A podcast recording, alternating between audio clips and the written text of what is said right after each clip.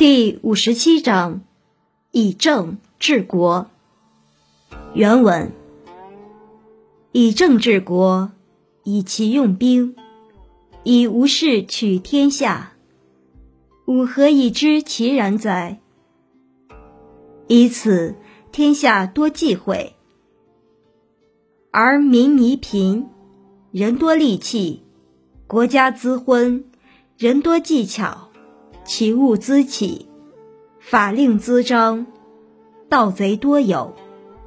故圣人云：“我无为而民自化，我好静而民自正，我无事而民自富，我无欲而民自朴。”译文：以清净无为的正道来治理国家。以奇巧诡秘的方法来用兵，以不扰害人民来治理天下，我怎么知道是这样的呢？根据在这里，天下的法禁多了，百姓就越加贫困；民众的锐利武器多了，国家就越混乱；人们的心智和技巧多了，邪风怪事就越容易发生。法律越是森严，触犯法律的人便越多。所以有道的人说：“我若无为，百姓就会自我化育；我好静，百姓自然就会走上正道；我若无事，百姓自然富足；我无欲望，百姓自然就变得淳朴。”解析。在前面的章节里，老子曾经多次提到过无为而治的思想。本章的主旨仍是无为而治。老子认为，统治者如果能够无为、好静、无事、无欲，那么人民就会因为受到圣德的感化，自然而然地走上正道，既生活富裕，又淳朴善良。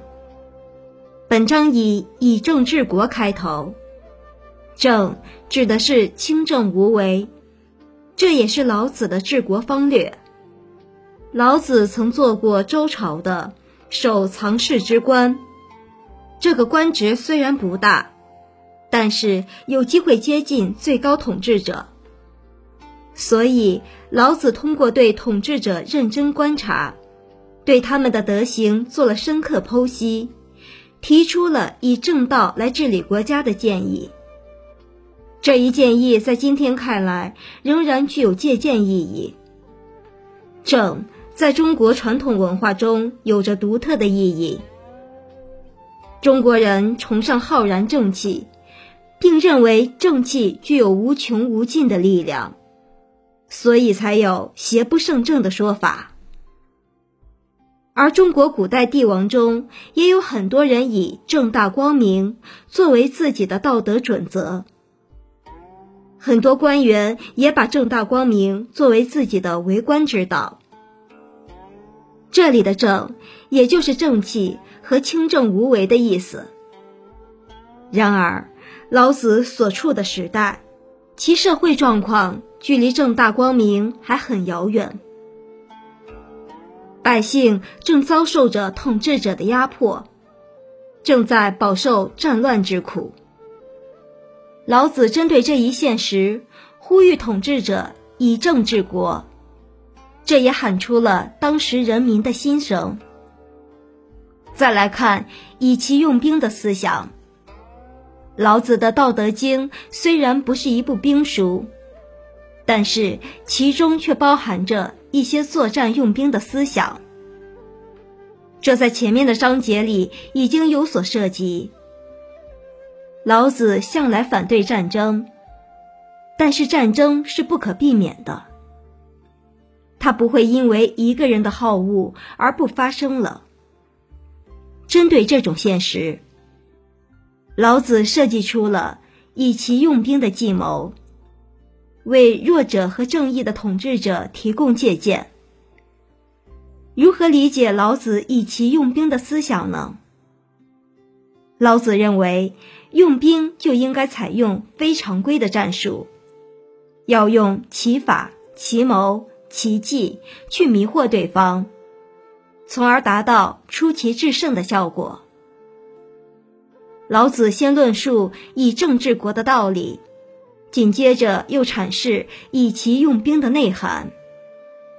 这些看起来有些突兀，其实并不是随意而发，而是老子针对治国的政提出来的。用兵要奇，从政要正。他告诫统治者应以奇和正来治理天下。由上可知，以政治国和以其用兵的思想，是老子站在民众的立场上对当时的统治者提出来的。春秋时代，兼并战争此起彼伏，社会秩序异常混乱，而人民也处在极度危险的环境之中。于是，他们拿起武器来保护自己。然而，一旦每个人都拥有了武器，他们就不再感到安全了。人民不安全，就会陷入恐慌。这种心理正是导致天下大乱的重要原因。所以，天下之所以不安定，其实是与统治者密切相关的。但是，当时的统治者为了安定天下、震慑人民。大都主张实行严刑峻法，老子对此很不赞同，甚至还公开反对这种滥用国家机器的行为。在他看来，严酷的刑罚不但无法安定人心、稳定社会，还会起到反作用。所以，他主张无为而治的治国方略，强调感化的力量。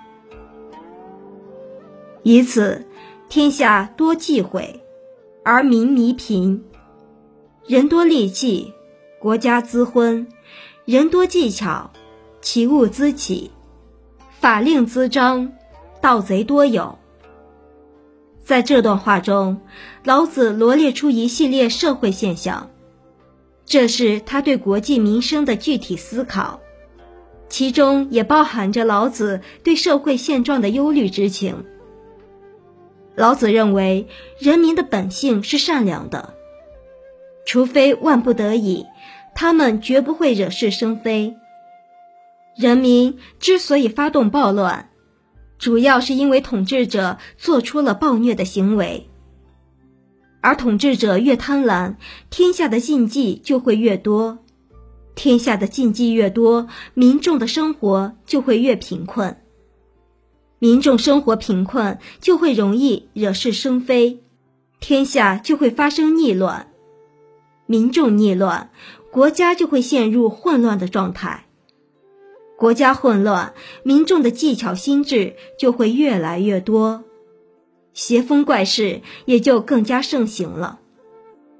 邪风怪事盛行，法令条文就会越来越森严，盗贼也就更加猖獗。故圣人云：“我无为而民自化，我好静而民自正，我无事而民自富，我无欲而民自朴。”在这几句话中，老子引用得道明君的话来重申自己的观点。在他看来，得道明君之所以能够治理好天下，就是因为他们无为。好静，无事，无欲。无为即不妄为，好静即怀柔宁静，无事即无所事事，亦作无为解。无欲即没有私心杂念。所以，只要统治者以无欲无为来治理天下，就能实现国泰民安。